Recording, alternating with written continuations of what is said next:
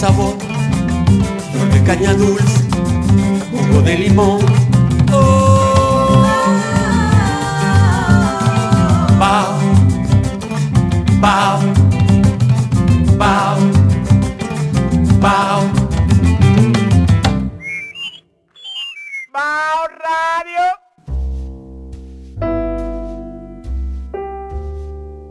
Bienvenidos a Bao Radio. Aquí estamos con nuestra invitada que ya está en cabina y nosotros feliz. Esta es una producción, eh, un programa creado por Rubén Lamarche y Micaela Tolentino. Estamos en la 96.1 FM Quisqueya y en la 98.5 FM en el Cibao. De lunes a viernes, de 5 a 7 pm de la tarde, de lunes a viernes. Porque me gusta, me, me gusta decir todos los días, pero no es todos los días. Es de lunes a viernes. Eh, sí. Nos puede oír en todas partes. Ya les, les daramos, le daremos esa información. ¿Y tú, Rubén, cómo estás? Muy bien, Micaela. Yo estoy muy feliz porque hoy, por primera vez, tenemos a una persona muy especial aquí. Entonces, y por primera vez eh, se establece el precedente de que BAO realiza una coproducción. ¿eh? Y eso, eso está bien. Eso está bien, eso está muy bien. Muy bien. Tenemos que unir fuerzas. Claro que sí. ¿Entiendes? Entonces, eh, diga quién tenemos de invitada, porque yo francamente estoy blandito. ¿Está blandito tú? Sí, sí, estoy blandito. Bueno, señores, tenemos a Altagracia Salazar aquí en cabina. Nosotros muy honrados de tener a esta señora por aquí. A mi mamá no le hubiese gustado que yo haya dicho eso. Es un placer para nosotros. Tú sabes que eso es de, to- eso es de, las, de las invitaciones de boda. Es mi honor invitarla al... Y mami decía, ¿honor de quién? La familia no es honor tal, de nadie, es un placer. la familia tal y la familia tal se honran. No, ahí peor yo creo. Es un placer, Es un placer. invitarlos al matrimonio. Sí. Pero es que el que escribió todas esas tarjetas no se había casado, ni sabía nada de esas cosas. Seguro que no. Se sentó a escribirlo y después lo pensó. Estaba buscando trabajo en Ola. En En, Ola. en hola. En Ola, sí. En Ola. Buenas tardes, o buenos días, o buenas noches, porque ahora hay que decir saludos porque la gente accede a, En todas a- partes del a- mundo. en cualquier Exacto. lugar del mundo y a cualquier hora. Exacto. Eh, una de las reglas que, que nos dijo, me dijo Alexis Méndez para hacer radio en la actualidad es esa. Sí, que no olvidemos de, de- de día, de noche y de mañana. Sí, porque Pero eso es un poco difícil. No, pero podemos acostumbrarnos a decir buenos días, buenas tardes y buenas noches. Como algo, o sea, como un- es cándidamente. Claro, cándidamente. como no sea- como parte de un hábito. esa película de Good Evening, ¿cómo es? Good Morning, Good, eh, good Afternoon, Good Evening. Una película famosísima de este actor. Good night and good luck. No, te la busco ahora. Ok. Y la vas a buscar, de hecho. Sí, no, pero eso me va a coger dos segundos. Está muy bien, está muy bien. Adiós. ¿Cómo se llama el actor de, de, de que se convierte en verde él? El, Jim Carrey. Ese mismo. Ah, la máscara. sí, pero no es la máscara. Ah, no, ok. Eh, es una de sus películas, que es la que él estaba eh, trancado adentro del cosa, The Truman Show. Y él siempre decía good morning, good evening and good night. O algo así. Ah, yo no la vi. Todos los días era lo mismo. Sí. Tú, me- tú sabes, y todo el mundo le respondía lo mismo. Son rutinas eh, de los medios de comunicación que después que se internizan ya salen solas. Exacto, exacto. Eh, para mí es sumamente interesante ver cómo la gente hace de, de- Yo le digo que son pequeños conjuros.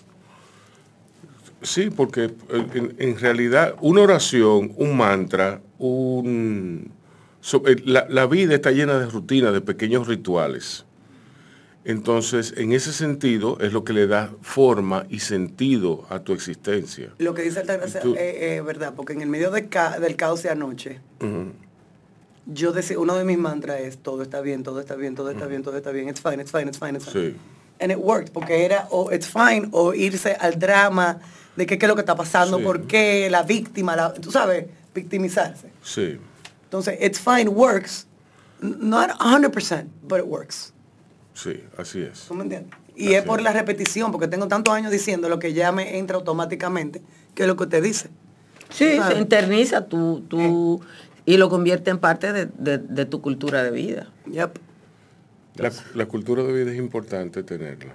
Y to- todo el mundo la tiene en cierta forma. Eh, lo que pasa es que hay quienes son más sofisticados que otros. En ese sentido, lo que yo te puedo decir es que hay que enriquecerse, hay que enriquecer y enriquecer su vida con cosas que no, que no sean sobrevaloradas.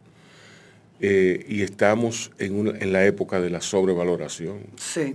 ¿Entiendes? Porque, muy sencillo, todo el ruido que hay, el ruido de inter- que, que- que- del cual la Internet es la esencia, la Internet que siempre va a ser, eh, ¿Quién, quién inventó esa vaina? Hay que pegarle un tiro. es una aplicación militar. ¿El Internet? El Sí. GPS es una aplicación militar Si también. todo lo que, toda la tecnología moderna tuvo primero un uso militar. Exacto. Después le buscaron otra aplicación cuando Sí. en algún momento, pero toda es de uso militar. A mí se me olvida cómo se llamaba la Internet cuando era una aplicación militar. World Wide Web. No, No. no. No, obviamente. originalmente era intranet para el Departamento de Defensa Exacto, de los era- Estados Era una Unidos. intranet. Oh, Eh, Lord. Y después se dieron cuenta que eso se podía extender y de hecho lo hicieron. Miren. Ahora hay una dark web. Ah, sí, Hay claro. una dark web. ah, Esa sí es. Yo ni, yo ni, yo ni, yo ni, yo ni he investigado esa vaina. Porque me va a dar una, me va a dar una cosa. Sí, no, pero está bien. porque tú no lo investigas porque no te interesa, porque tú no eres de ahí. ¿Tú me entiendes? No, pero me gustaría si tú como que vendieras misiles, y- si tú vendieras misiles. Y, y horrorizarme Pues no, como por pues, cinco minutos. ¿Cómo así? No, pero es que no es solamente eso, sino que, o sea, son eh, No, yo sé transacciones, chats, vainas, son, sí. sí, son cosas fuertes. informaciones. y. Sí, y son desde sexuales hasta, hasta, hasta vender armas. Exacto. O sea que nada, eh, te decía que la Internet es la madre del ruido. ¿Por qué? Porque la Internet, en ese sentido, y, y Altagracia me dirá por dónde, eh, Altagracia me, legitimará mi comentario, la, Internet es una expresión de la democracia más absoluta, ¿entiendes? De la, de la democracia absolutamente eh, eh, y, y de la reinvención de la humanidad paulatinamente, on real time. ¿Tú me entiendes? Entonces, en ese sentido, tiene mucho ruido, como tú comprenderás. Tiene tanto ruido como diversidad, porque también Exacto. el- lo que ha pasado con la internet, más allá de la, aquella famosa reflexión de eco eh, respecto a la posibilidad que le dan las redes sociales a personas con algún tipo de discapacidad intelectual para ponerlo. Sí, sí. eh, es que hay una confluencia de ideas, de diversidad de- y de estupideces. Sí. El hecho de que cualquier persona tenga acceso a, por ejemplo, a comentar cualquier cosa, a veces, una de las cosas que a mí me ha pasado y que ustedes lo pueden probar es que en República Dominicana la gente no lee. No, no, eso está probado. Entonces tú, no- más allá de la estadística y a los índices que uno tiene de, de lectoría de periódicos, de venta de libros, que pueden ser el referente, uno se da cuenta, por ejemplo, que tú pones una foto y pones un texto y la gente reacciona a la imagen de la foto ni, y no ve el texto. Incluso te comentan, eh, tú pones una foto referida a un evento histórico en el pasado reciente y la gente te pone un mar de comentarios que no tienen nada que ver porque tú has puesto el contexto histórico en el texto. Pero bueno, eso es la democracia. Exacto. Eh, Eso es. No, es peor. Gústete o no, eso es. Peor es cuando uno hace un posteo, un- pone un contenido eh, con, con fecha, hora, eh, precio. Y, le, ¿Y cuánto cuesta? ¿Y a qué hora es? ¿Y qué día es? Mira, Pero lee, porque ahí lo dice. Ahí lo dice. Está claro. En, en la época cu- cuando mi mamá, cuando mami estaba viva, eh, yo la veía leer el periódico de pi a pa todos los días. Te estoy diciendo que hasta el folio ella lo leía. Sí, era todo, todo. La necrológica, la cartelera de los muertos, como ella me decía. La necrológica, esa está Eh, buena. La cartelera de los muertos. Esa está buena. eh, la necrológica, que así es como se llaman. Entonces, hay, hay fundamentos, hay fundamentos eh, que son eh, en la prensa. En ese formato grande del periódico estándar, de cuatro cuerpos, el periódico, el periódico- un, periódico, un periódico normal, durante los 70 y 80 y, Y hasta los 90. y, y a- y hasta los 90, parte de los, gran parte de los 90. Era el listín diario, entonces había, estaba el formato eh, tabloide para la tarde. ¿Por qué? Porque era un formato más fácil de manejar. de lectura, y de lectura más rápida y, de lectura, textos más cortos. de lectura más rápida y textos más cortos. Aunque a veces venía bastante grueso. Eh, El Nacional el llegó a Nacional. tener más de 100 páginas. Exacto, exacto. Entonces, Qué locura. por ejemplo, en un, en un cuerpo estándar del periódico, yo no sé por qué la gente comienza a leer. Eso es un fundamento, un fundamento de la lectoría de la, de la lectoría de prensa analizado por todo el mundo. La gente comenzaba a leer de atrás para adelante. Mami. Sí, es que- no es que es así. Y no tu mamá, sino casi todo el mundo. Empezaban a leer de atrás para adelante. Y eh, por eso ponían la foto, por eso ponen la- la- eh, eh, un, Era como que una garantía que iban a terminar de leer el periódico entero. un estándar, un Si estándar. comenzaban de la- desde la, La, última la página. lectura de impresos eh, normalmente está eh, eh, marcada por la forma en que funciona el ojo. Exacto. Entonces, cuando a uno lo enseñaban en la época en que yo estudié periodismo, que el arco iris era en blanco y negro, Sí. eh, te enseñaban cómo funciona el ojo. Entonces, una noticia eh, a la izquierda, arriba, a la derecha y abajo a la izquierda es la que más se ve. Exacto. Y el extremo arriba a la izquierda y abajo eh, inverso. O sea, es así, leen los medios. Eh, con esa X y manejar eso es una de las maneras en que se organizaba la información, Exacto. que ahora es un híbrido, porque aunque el diseño para web de los medios es diferente, el hecho de que se publique el, el- el impreso eh, como PDF en los, para, para facilitarle la lectura a la gente que no ha hecho el cambio del chip, eh, también eh, obliga a un cambio en la diagramación. Exacto. Entonces, la diagramación, te- te fundamentalmente, ponían el- la herramienta para el periódico tener, garantizar la lectoría a todo el nivel de un cuerpo, era dar un pase, dar, pasar la información, pasar la información al grueso, a la parte gruesa, que es que es- no es más que una repetición o una eh, abundar más sobre el lead del periódico, sobre el lead de la noticia. Eh, ha- había páginas tradicionales de, de pases que fundamentalmente eran la página 4 y 5. Exacto. Eh, La, la página 1, la 2 y la 3 eh, normalmente estaban cosas, pero los pases eran... Había, o sea, era la, la, la, la 1, 2, la 3 y la 4 eran de publicidad y de publicidad de eh, estatal. La publicidad más cara era la de la, La- página sí, 3. Sí, Porque es lo primero que tú abres. fue lo primero que tú abres. a la derecha. A la derecha. Esa es la publicidad. Era la publicidad. más Las revistas, Mercado vendía la publicidad, vende la publicidad a la derecha siempre. Eso es así. ¿Tú me entiendes? ¿Por qué? Porque así es, así es como... como- Eso es así, yo recuerdo eso de mercado. Sí, así Todo como- era la derecha. Yo hice la primera cinco mercados yo sola. Oh, Cristo del Verbo. Diablo. Hace muchos años de eso ya. Y yo hice la primera cinco yo solita, le escribí de la pía a la paz. Diablo. Sí. Me acuerdo hasta de las, que deberíamos invitar. de las portadas.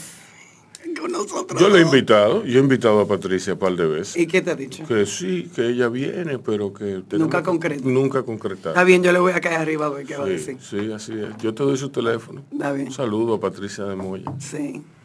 Eh, entonces, ha evolucionado mucho. En la internet no hay un estándar, no hay, una, precisión eh, de, la mecánica, de la dinámica sobre cómo se lee.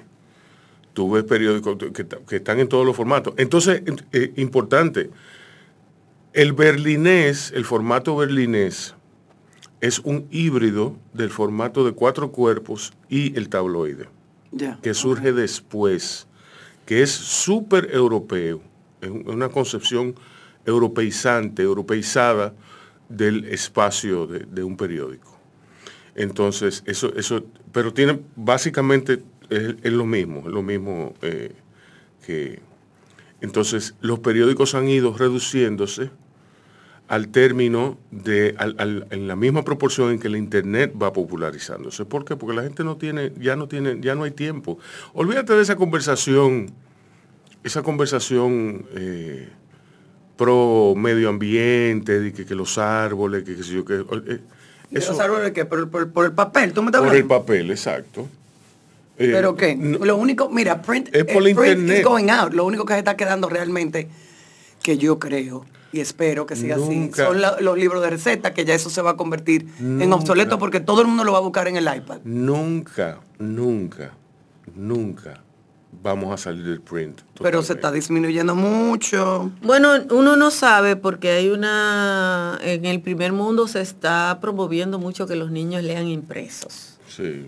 Y como las escuelas están eh, casi forzando a los niños al, al impreso, Ahora. ahora Sí. eh, eso le va a dar... Después de 20 años, que era leyendo digital que teníamos. Sí, pero... Es que se están perdiendo. Pero es que no- se están dando cuenta de que Del hay, daño. hay No elementos leer. gráficos que, que ayudan al, al, al, al, al- al funcionamiento cognitivo del cerebro. Al desarrollo, Y es, y es lo físico, lo físico, o sea, el, el niño, la niña, hay, es- hay manejos espaciales que no tiene por el carácter plano de, de, De la de- de la, de la superficie, de la superficie superficie. de una pantalla. Vieja, parece que yo duré el año entero de pandemia pegado al celular, que cuando cogí un lápiz, la mano mía misma me dijo, pero ¿y ¿qué es lo que tú estás haciendo? Sí. Y el escribir era raro y tuve que hacer un esfuerzo de escribir Y te, lento. y, te, y te dolía la mano. Mm, Sí, tenemos que ir a musiquita, señores. Regresamos con Alta Gracia en un minuto. Cuando sale el sol en la mañana, está Crisol siempre en mi casa y se despierta la esperanza, alimentando el corazón. Llegan todos a la mesa, aquí siempre es una fiesta, el cariño de mi gente que nos llena de sabor.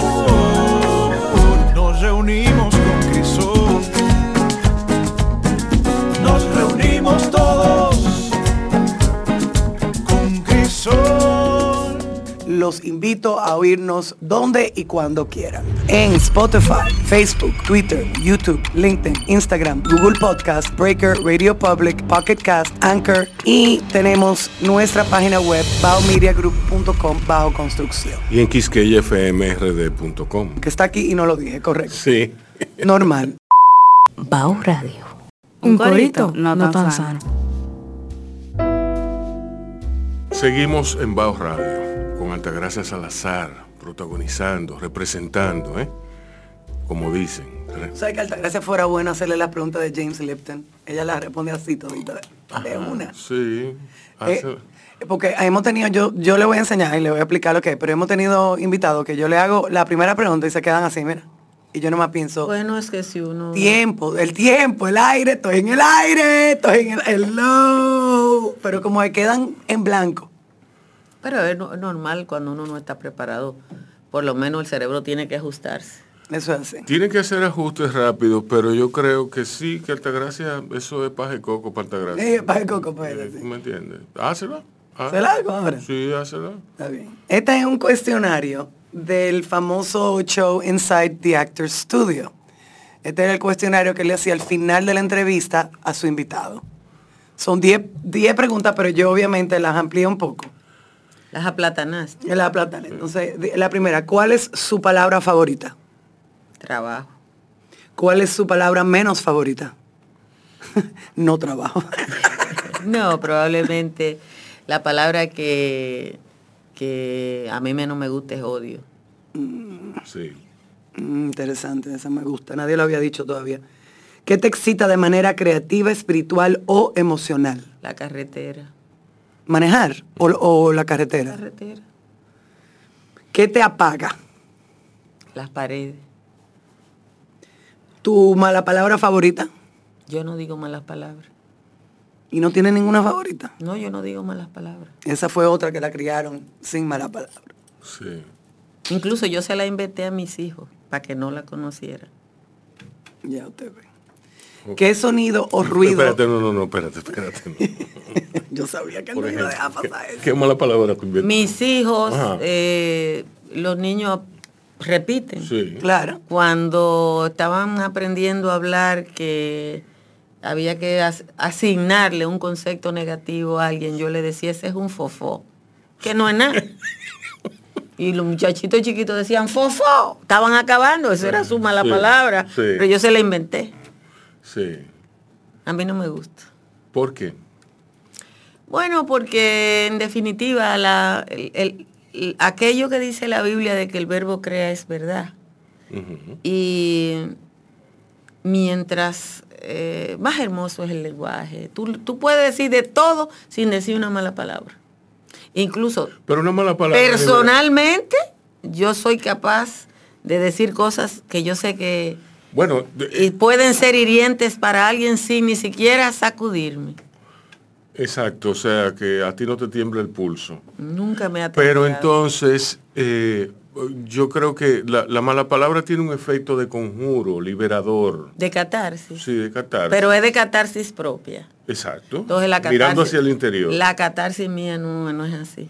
No, claro, tiene todo el derecho. La catarsis mía no es así. ¿Y cómo es tu catarsis? No sé eh, cómo es, pero yo, yo hace años, incluso una vez una persona que quería hablar mal de mí fue y le dijo a otra, y ella dice mucha mala palabra, y el tipo le dijo, tú no la conoces.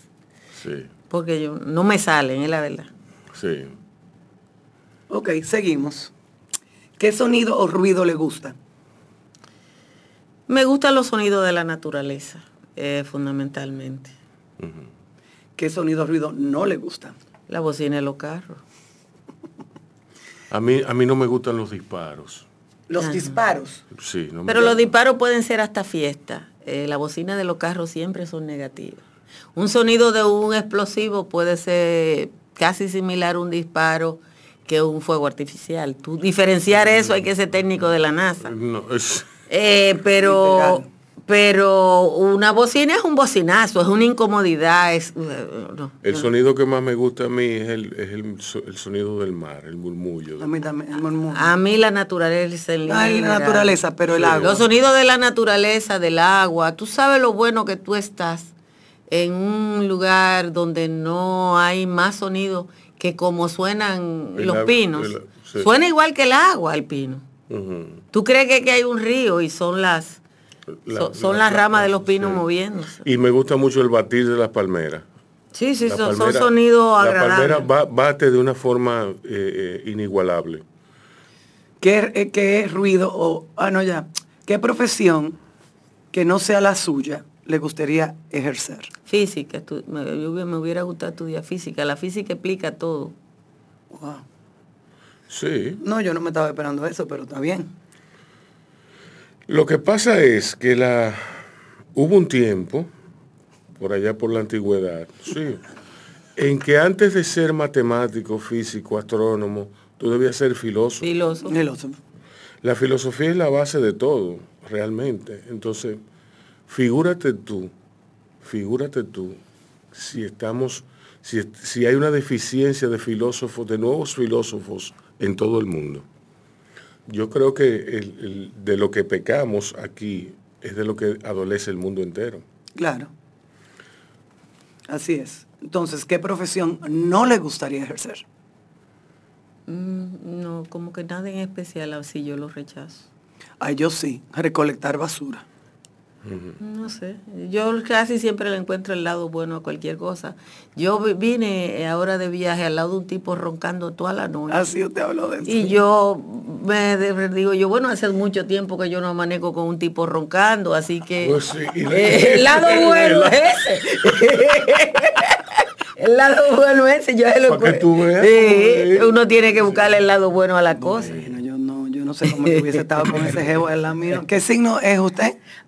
Capricornio. Otro. Capricornio, Ay, qué Cristo bien. del verbo, pero Dios mío. Y los que tenemos la sangre, las y los que tenemos la sangre fría. Ya lo sabe. ¿Qué él es actualmente?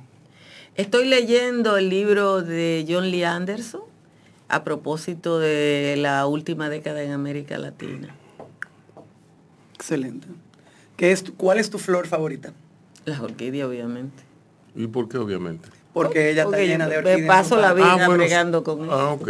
ok. Yo, y le- yo hubiese dicho también segunda el girasol, me imagino, ¿o no? Sí, me gusta el girasol. Eh, ¿Color favorito?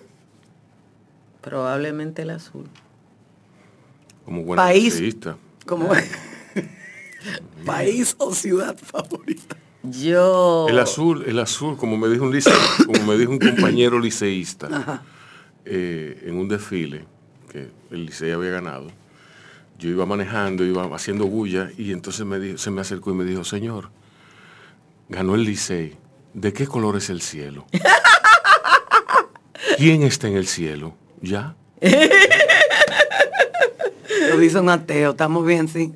País o ciudad favorita. Yo tengo que ir a Estambul. Yo creo que quiero abrir los brazos en Estambul, en el puente del Bósforo, para pensar que estoy en dos continentes. Excelente. Y por penúltimo, ¿cuál es su plato favorito? Mi plato favorito, arroz con habichuela. Usted sabe que tenemos que volver a Mesón Criol porque no nos recomendar. ¿Usted lo ha probado el lambí guisado de ellos? No, Dije que es espectacular. Sí. pues iremos. Pues tenemos que volver. Eh. Entonces, por último, si el cielo realmente existiera, ¿qué le gustaría que Dios le dijera al llegar al portón divino? Bienvenida. Igual que yo tuve. No, yo, yo, lo mío es bienvenida, ven, entra, sí, va a entrar, entra. Odio decirles esto. ¿Qué? Ah, eso es, obvio decirles Odio, eso. odio decirte, decirte esto, pero eh, eso No hay cielo. no va a suceder. No. Sí. Bueno, Mentira, no lo odio tanto, me causa cierto placer.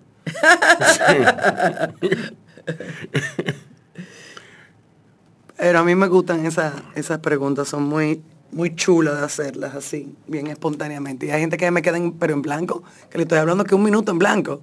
Y un minuto es la vida en la radio. Es por eso, entonces yo lo miro y le digo, entonces, entonces le doy yo mi palabra favorita y le digo, Rubén.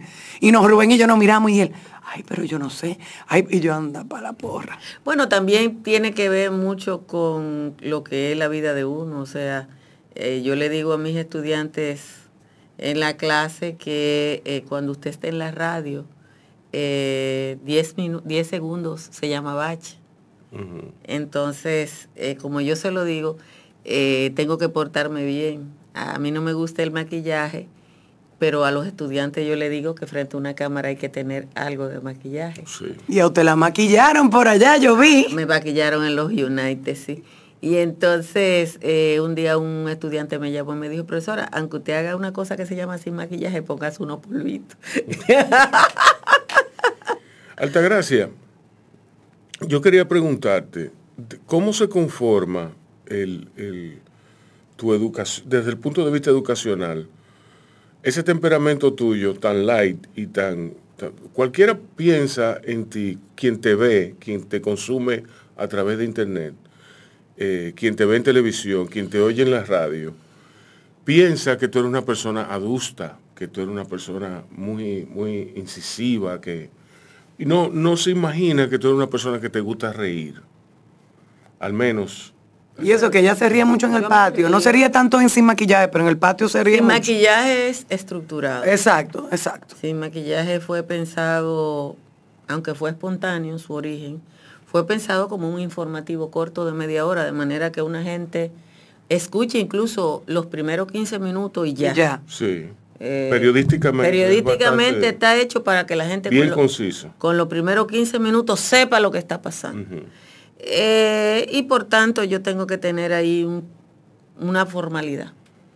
Pero en el patio soy yo misma, en el patio de mi casa, entonces sí se puede reír. Con los perros, con los gatos, Exacto. con las orquídeas. Yo pienso también que el hecho de a las mujeres no tienen papeles asignados Mm. Y el hecho de O ser quizás tienen los papeles incorrectos asignados. yo no sé, pero yo No deberían de haber yo papeles tengo- asignados, Yo tengo una anécdota interesante. Eh, en un momento yo era la única mujer que dirigía un medio de comunicación en República Dominicana. Tiene a fecha incluso eso. Y yo recuerdo que cuando se, se cambió la cédula al formato que ahora existe, eh, que creo que fue 90 y pico, El gobierno de Balaguer fue. era Manuel Ramón Morel Cerda, me acuerdo que era el, el presidente de la Junta. Y, e invitó a todos los ejecutivos de los medios de comunicación. Y naturalmente tú fuiste. Y naturalmente yo fui, y yo era la única mujer. y, y yo llevaba un, un traje gris. Y Juan Bolívar, que siempre ha tenido una actitud muy paternal conmigo, se quedó mirándome y me dijo, compañera, usted es la única mujer aquí, no se disfrace de varón. Diablo. Ay, Y si ustedes se fijan, yo uso muchos colores porque tiene mucho que ver con esa, ese respeto a la identidad femenina que yo quiero tener, ¿no? Y que no incluye vestirse como un hombre de gris y de negro oscuro, que yo creo que aquí tampoco debería ser, pero se usa. Sí. Aquí miren, en, Ber- en Bermuda, por ejemplo, los hombres andan en chores con las medias hasta los... Hasta los hasta los- Hasta lo... El hecho- no no el- se visten como se visten en El hecho de Inglaterra. que tú establezcas una diferencia entre lo que es el patio y sin maquillaje, me habla entonces también, abre la puerta hacia tu identidad eh, como persona de televisión. Pero mira qué ¿Entiendes? curioso, que ella lo dijo y ella va a hablar de eso ahora. No. Tú sabes lo curioso del patio, que a ella lo que le gusta es que hable de comida. Sí, es que el- el- Pero no es a mí. O sea, a mí me gusta la culinaria, a mí me gusta cocinar. Sin embargo, si tú ves los episodios del patio, en los que a veces hay en vivo 5 mil personas, eh, uno de los temas que a la gente más le interesa ¿eh? es cuando se habla de comida y la característica de la comida dominicana. O sea, la gente se apasiona Sí. y da opiniones. Y yo pienso que es el hecho también es que el patio tiene una composición 40% dominicanos que residen fuera y 60 que residen aquí. Y para muchos ese hablar de comida es un poco fortalecer su identidad. Sí, sí, sí. Sí, como yo- dominicano, sí. Yo estoy de acuerdo. eh, eh, eh, Ese, ese mami dame un mango me encantó. Todavía lo estoy yo pensando en eso, Dios mío. Grande. Sí, grande, Grande. grande, grande. Diablos. Yo pienso que eso que, que- es un mangú grande. Más de cinco platas. Eh, Pero era un niño, para él, él lo que tenía era hambre. Es lo que- yo, yo, yo lo fui a buscar al, al estacionamiento donde llevaron el grupo y llamé por teléfono para casa y dije, pongan uno plata. Ay, que este muchacho El viene. muchacho tiene hambre. Mira, eh, ¿cuál es el programa tuyo de esos dos, el, el más popular? Eh, eh, Tú dices que, que- que el patio tiene Cinco mil en vivo. cin- cinco mil personas Los en vivo. Eso, 5.000 eso es mucho. mucho, ¿no? Eso es mucho. Entonces, eh, There, además ahí. el maquillaje, Mirando. sin maquillaje. Sin maquillaje. No, sin maquillaje lo ve más gente, pero no en vivo. Sí, porque es muy temprano y hay, veces que uno se levanta tarde y lo Sí, coge. la gente lo ve ya, diferido. ya ha comenzado. Y pienso que la gente busca lo que es la oferta. Es que son dos programas fundamentalmente distintos. Muy Eh, distinto. 15 minutos, en 15 minutos saben lo que pasó. Exacto. Eh, el patio, yo entendí el patio más y lo que es el patio, ahora después de, de los últimos días que estuve en Estados Unidos oyendo a la gente. Porque yo hace un tiempo que quiero dejar de hacer el patio. ¿Por qué? ¿Por qué? Porque el patio, yo estoy trabajando en un sitio y, y me, me genera tensión el saber que yo tengo que estar a las seis para hacer el patio. Ya no, el patio nació en pandemia porque estábamos cerrados toditos. Exacto. Y yo un día enseñé, puse a enseñar las orquídeas y ¡ay! Ahí, ahí te agarras. Ahí fue. Entonces, pero me decía una dominicana. Ahí, ahí prendió. una dominicana ahora en los, los Hampton, eh, me decía, eh, Eso, eso, esto, esto no tiene ejemplo. si quiere vamos a la pausa y regresamos. ¿eh? ¿Qué, qué Porque- va- qué vamos a hacer para que No, se, es que es así. se es- quede, se quede como un monigote ahí? Vamos a la, que- vamos a la pausa y que, yo- mira, está loco por reírse. No, no, no, espérese, por favor, por favor, porque eso hay que, eso hay que. Porque la gente, yo lo, lo va a entender, porque yo lo voy a postear. Bueno, pues vamos a la pausa. Nos vamos para una musiquita, señores. Regresamos en breve. Cuando sale el sol en la mañana, está Crisol siempre en mi casa y se despierta la esperanza, alimentando el corazón. Llegan siempre es una fiesta, el cariño de mi gente que nos llena de sabor. Nos reunimos con Crisol. Nos reunimos todos con Crisol. Como la memoria es importante, recuérdate de tomarte un 5 biloba con jugo de agua. Bao Radio. Un corito no tan sano.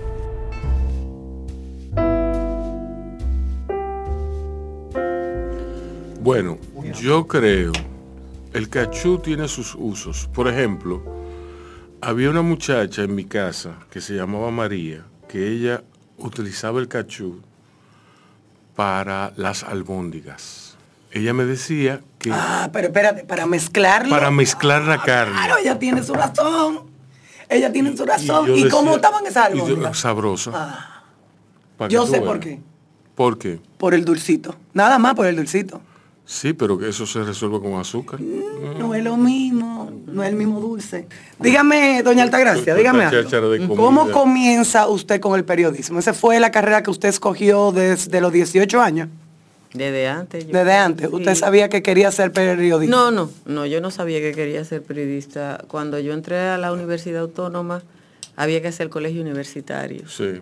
Y yo- ¿Qué significa eso, por favor, para nosotros lo un que... año de, de preparatorio más o menos Sí, era. un año aquí, aquí se desperdicia un año, Se desperdiciaba. se desperdiciaba, ¿no? Es que claro, pero eso no es un año de desperdicio porque allá se cogen dos No, años. no es lo mismo. coger- No, no. Y al tercer año que tú de- aquí se de- coge, decides. No, no, no. Aquí tú vas al colegio universitario para tú suplir las carencias De la- que- De- del bachillerato. Exacto. Se iba, ya no existe. Se iba. No, pero miren, es que yo no, yo no sé, porque años, eh, ¿no? eh, allá en los Estados Unidos es muy diferente que aquí.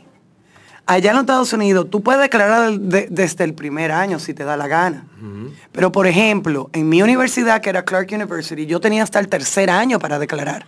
A mí me dieron dos años para yo estudiar General. todo lo que yo quisiera estudiar para yo llegar al tercer año claramente Definida. co- definida con lo que yo quería estudiar, que al final estudié lo que todo los latino estaba estudiando, que era administración de empresas.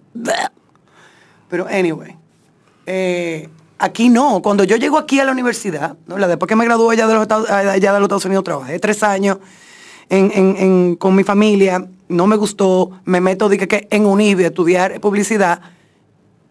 Primero, te- ya te lo he dicho, no me convalidaron nada. Y segundo, yo tenía que decidir ahí mismo qué era lo que yo iba a estudiar. UNIBE en esa época tenía un pobre programa de convalidación.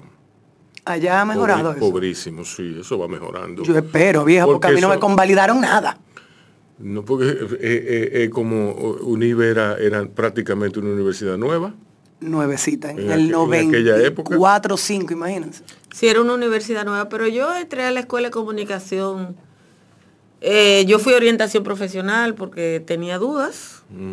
La, la- la recomendación fue que me hicieron fue que estudiara cualquier cosa. Que usted iba a ser buena en todo. Ok. Ok. Así Ok, mismo. Qué bien. Me dijeron que estudiara cualquier cosa y que pero que yo tenía afinidad para las letras y entonces pensé que como que la carrera que más era más generalista en esa época era comunicación social. Yo debí haber estudiado comunicación. De hecho, los estudiantes de comunicación virtualmente paseábamos la universidad entera. O sea, teníamos clases en todas las facultades. Exacto. La única que no nos tocaba era medicina, pero después teníamos clases en economía, en sí. ciencias jurídicas, en toda parte teníamos una clase por lo menos. Y era un- una formación muy absolutamente generalista. Sí. Pero también muy generalista, pero muy completa, de cierta manera. Yo creo que sí, yo creo que en esa época era muy completa. eh, y, y además los maestros eran muy buenos. Sí. Porque esa sí era una, una diferencia. Los profesores eran, eh, era una élite. Eran las estrellas. Eran las estrellas, la- exactamente. Era la gente que, que eran los mejores eh, y, y- y ser alumno de alguna gente, obviamente que te marca. ¿De quién tú fuiste alumna, así que tú recuerdas?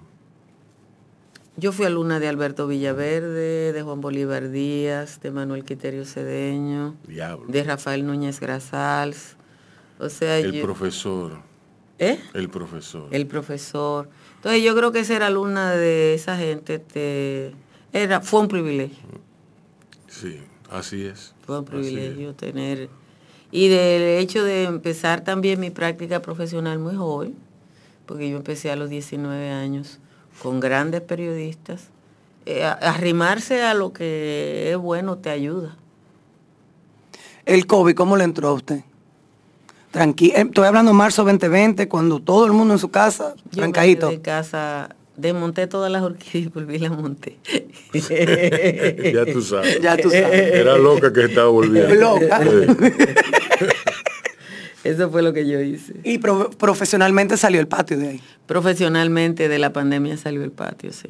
¿Y cómo fue la idea del patio? ¿Por ¿Cómo surgió? Surgió, Creo que el segundo o tercer día de confinamiento, eh, el, el mismo ocio, eh, me, me puse de que hacer una transmisión para enseñar las orquídeas. Eh, y bueno, yo no sé cuánto duró. Entonces al día siguiente, eh, la doctora Panchi Cantizano, una médico dominicano que ejerce en Estados Unidos y que es mi amiga, me dijo, ¿y tú no vas a enseñar las orquídeas hoy? Me escribió y yo le dije, pues yo le enseñé ayer. Sí. Y ella me dijo, vuelve. No, me dijo, vuelve y enséñalo hoy. Digo, ¿y qué yo le voy a decir a la gente? Me dice, dile lo que te parezca. Pero yo estoy en un hospital viendo morir gente. Sí. Eran los días difíciles de Nueva York, que metían los cuerpos en furgones. Y yo volví a, a, a- a hacer nada. A, a sentarme a hablar con la gente, porque en definitiva el patio es como una conversación entre con mucha gente. Y, y yo entendí el patio de verdad ahora, en estos días, porque la gente, hubo una señora que me dijo, si el patio no hubiera existido, yo me, yo me pasaba los días esperando la hora del patio, en el confinamiento, y uno como que no lo entiende ni le da importancia, pero pero para alguna de esas personas que estaban en circunstancias eh, difíciles, ese diálogo de tanta gente, es donde yo lo que soy es como un, no sé, Usted es un tipo de terapia, Ajá. ¿Tú no sin ser pensado- profes- terapia profesional. ¿Tú no has pensado en dar eh, algo así como... ¿tú has, visto, tú has visto en internet que hay los masterclass? La- Sí, lo he los- visto. Sí. eh, ¿Tú no has pensado en, en dar un curso de periodismo? Periodismo básico, Hasta un curso de orquídea básica puede dar usted. sí, de jardinería o de cocina. yo no- Criolla. nunca lo he pensado, la verdad. Bueno, pues piénsalo. Que te lo va Mire, eso de cocina criolla, hasta yo me apunto, porque la cocina criolla y yo no somos muy fuertes. Yo soy más del Mediterráneo, así que El Mediterráneo. eso mismo, siempre lo he dicho mal. Gracias, Rubén. Eh, yo la verdad es que nunca lo he pensado. Eh, eh, el patio como muy artesanal, muy soy yo con una No, no, camarilla. No, no, no, no, pero no el patio. No el patio. Es alta No, gracia masterclass. a- algo nuevo, algo totalmente Periodismo 101, nuevo. Sí. Eh, cuatro sesiones, Tú- jueves de, esa- qué sé yo, de 6 a sí. 10. Ujú. You know, te estoy No, tirando. No, porque, de cuatro horas no, de cuatro horas no, pero, pero eso, Whatever, eso eso, mismo, se dos- afina. exacto, dos se horas. afina. Podría ser, es, Sí. es bonito. fuera A interesante mí- para usted, no sé. A mí me, yo tengo espíritu de maestra. Ay, a mí me encanta eh, dar clases.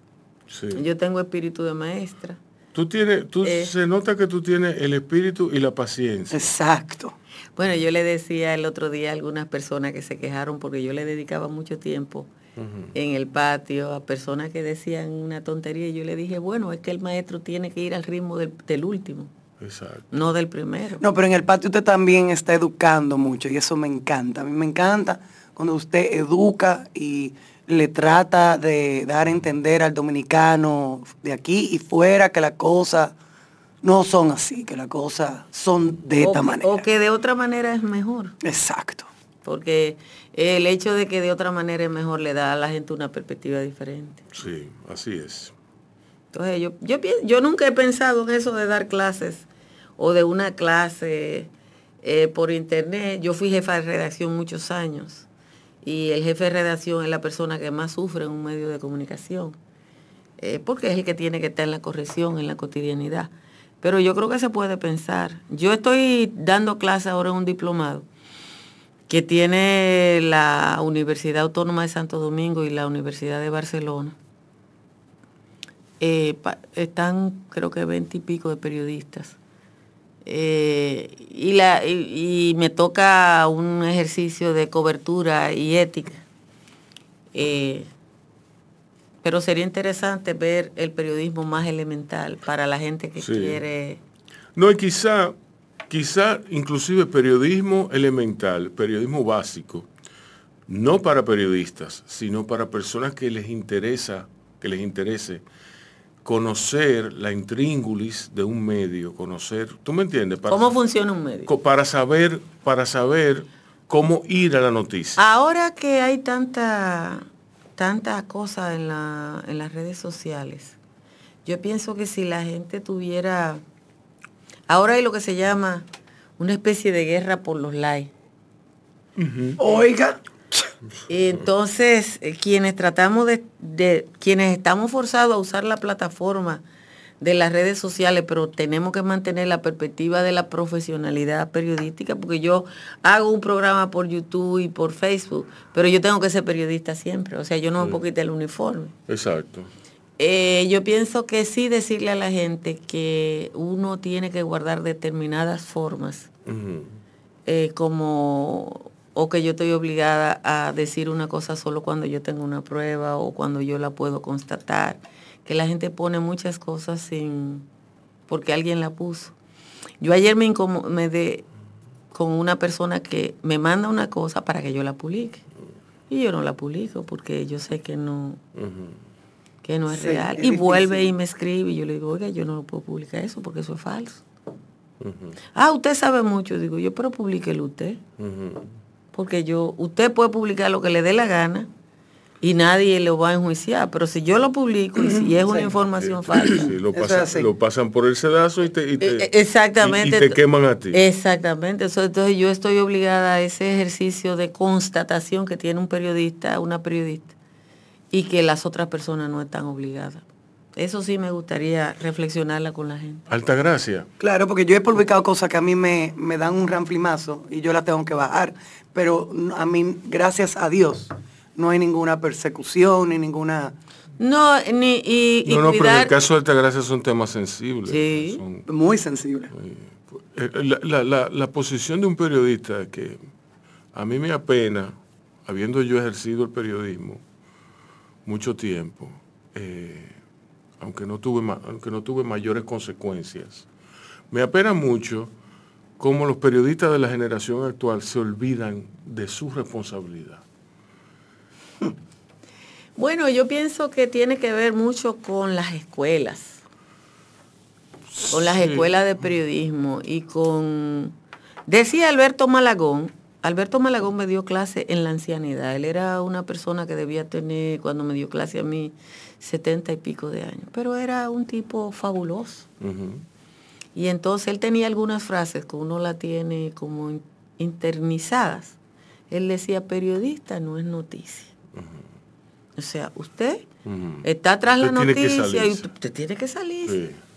Y usted no importa. Y eso implica ver con objetividad, ver, ver que tú lo que estás escribiendo no es un artículo de opinión. De opinión. Y, y ese, ese periodista no es noticia, te, te siembra, te Exacto, sitúa. sí. Entonces, el, el querer y verse en la noticia, incluso físicamente, yo creo que ha hecho que se pierda mucha perspectiva.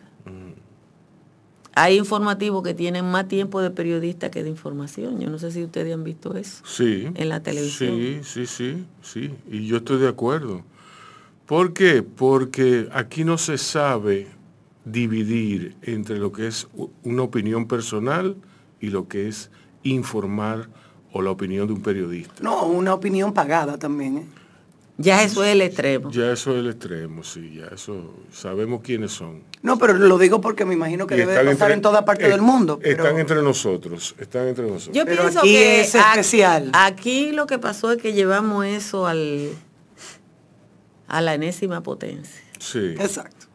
Para ser un país tan chiquito. Ah, exacto. Al extremo, como- Eso- Mira, ¿cuál ha sido el momento de mayor tensión que tú has vivido en las lides periodísticas de, de mayor tensión, digamos, unas elecciones. Sí, eso. Cuando, cuando... El, ah, el movimiento de mayor Sí. tensión que yo recuerde fue el, el fraude electoral del 90, Sí.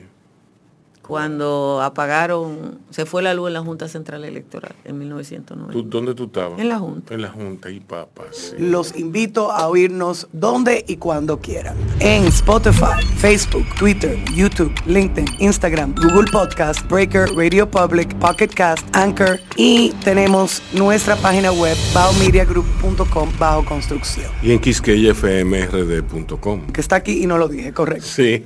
Normal. Bao Radio. Un corito no no, tan tan sano. sano. Esa me llamó doña Arlete Fernández, viuda Fernández, Uf. y me dice, tengo una planta para ti. Y voy. Y, y entonces eh, me dice, mira, esta planta, la planta original me la regaló Rafael Tomás en el 58. Y entonces me, me contó la peripecia de, desde el 58 hasta, hasta cuando ella me la regaló hace como 10 años que se estaba muriendo, la última planta que ella tenía, de esa original que se la regalaron en el 58.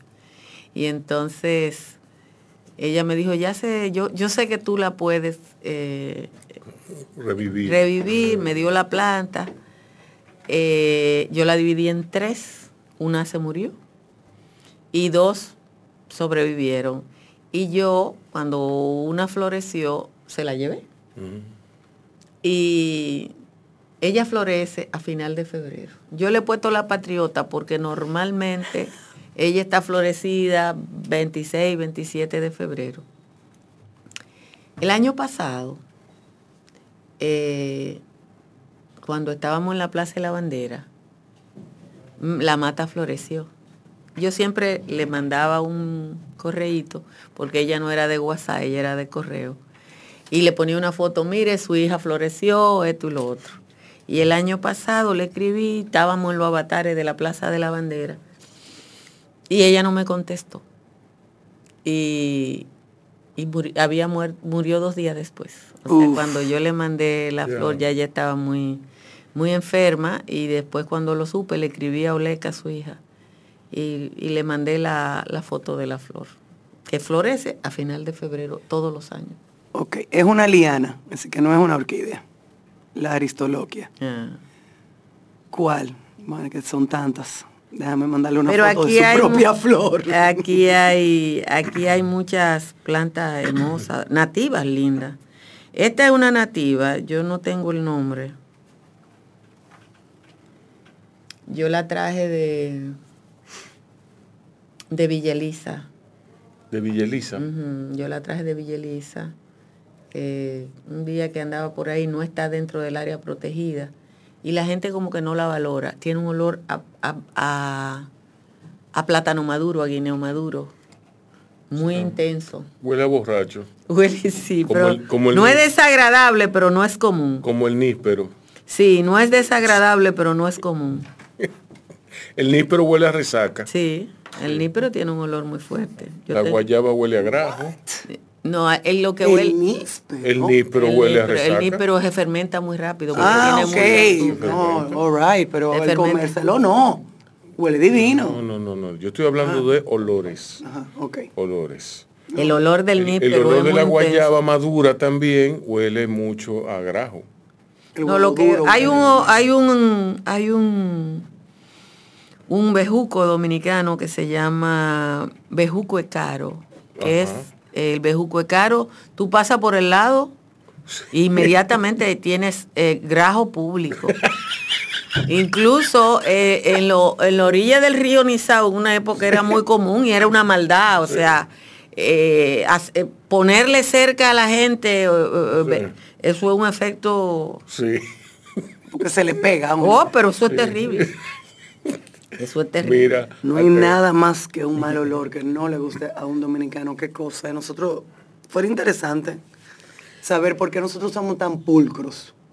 Tan pulcro por la, por la relación que tenía el, el indio taíno con, con el mar, con el agua. No sé, pero la gente aquí, una la gente aquí ¿no? se, se, se- Hay, hay, un, hay un libro interesantísimo que se llama El Salón de Belleza, no sé si lo han escuchado. Yo No. oído. Lo- lo- es, un, es un trabajo, una investigación sociológica que hizo eh, Promi- Fondo Micro.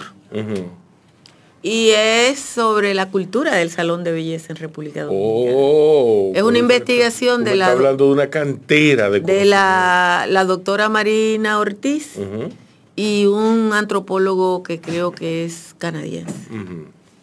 Y él dice que el éxito del salón de belleza en la República Dominicana como fenómeno cultural es la necesidad que tiene la mujer dominicana de estar prolija, que él eh, que es casi una enfermedad. Y el, y el trabajo es bastante interesante.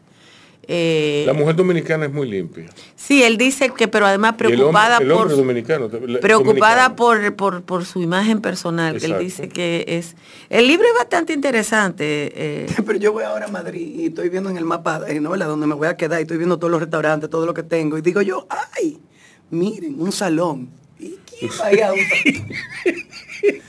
Yo no voy ahí, pero es la, ya la cultura. Ay, un salón, como que ya lo, Sí. ya lo tengo ahí por si. Ya lo tengo todo. Pero el liderazgo dominicano de, de las peluqueras dominicanas en la mayoría de los países donde han emigrado, incluye España, es interesantísimo. La peluquera dominicana está bien ranqueada. O- oiga, pero y por el dominicano está ranqueada. La peluquera dominicana. Yo me reí muchísimo porque La persona que mejor me secaba a mí allá en Nueva York era una dominicana. el Boston Globe, que publica, yo no sé si una o dos veces a la semana, una página en español, eh, eh, publicó una- un trabajo sobre las, las personas más influyentes eh, en Boston. Y bueno, va a estar Pedro Martín y David Ortiz, pero también está Isabel Marten, una peluquera. No. Entonces, Wow. sí, entonces eso, eso te dice el, el- el- el impacto del oficio en República Dominicana y el reconocimiento público. Ah, bueno, de las elecciones del 90, en 1990, eh, que las encuestas decían que el Partido de la Liberación Dominicana ganaba las elecciones con la candidatura de don Juan Bosch.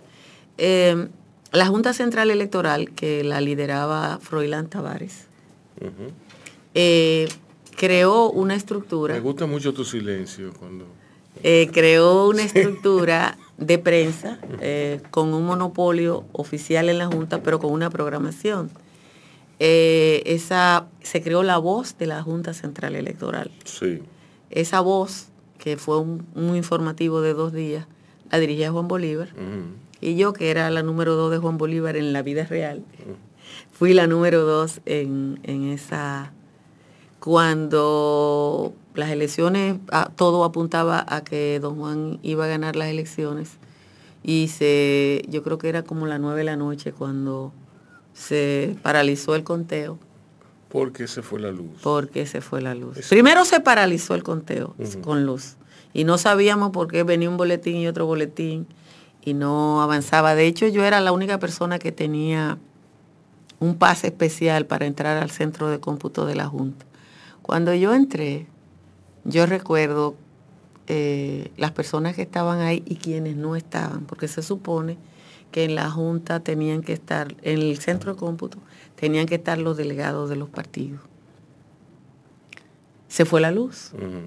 Nos quedamos nosotros inicialmente eh, con la duda de si era un percance normal y después ya convencido de que de que no era eh, de que era una irregularidad la ciudad fue militarizada y salimos como a la una y pico de la mañana Juan Bolívar gente con una experiencia ya que él tenía dijo vámonos de aquí vamos a montar uno más uno, porque mañana van a levantar esto y nadie va a tener noticia. Y efectivamente eso pasó. El único programa de información que había el día siguiente fue uno más uno. Eh, Para mí ese es el momento eh, eh, más que me generó más ansiedad y más aprensión, porque de alguna manera se estaba jugando el futuro inmediato de la República Dominicana y se jugó ahí. Sí. De manera burda.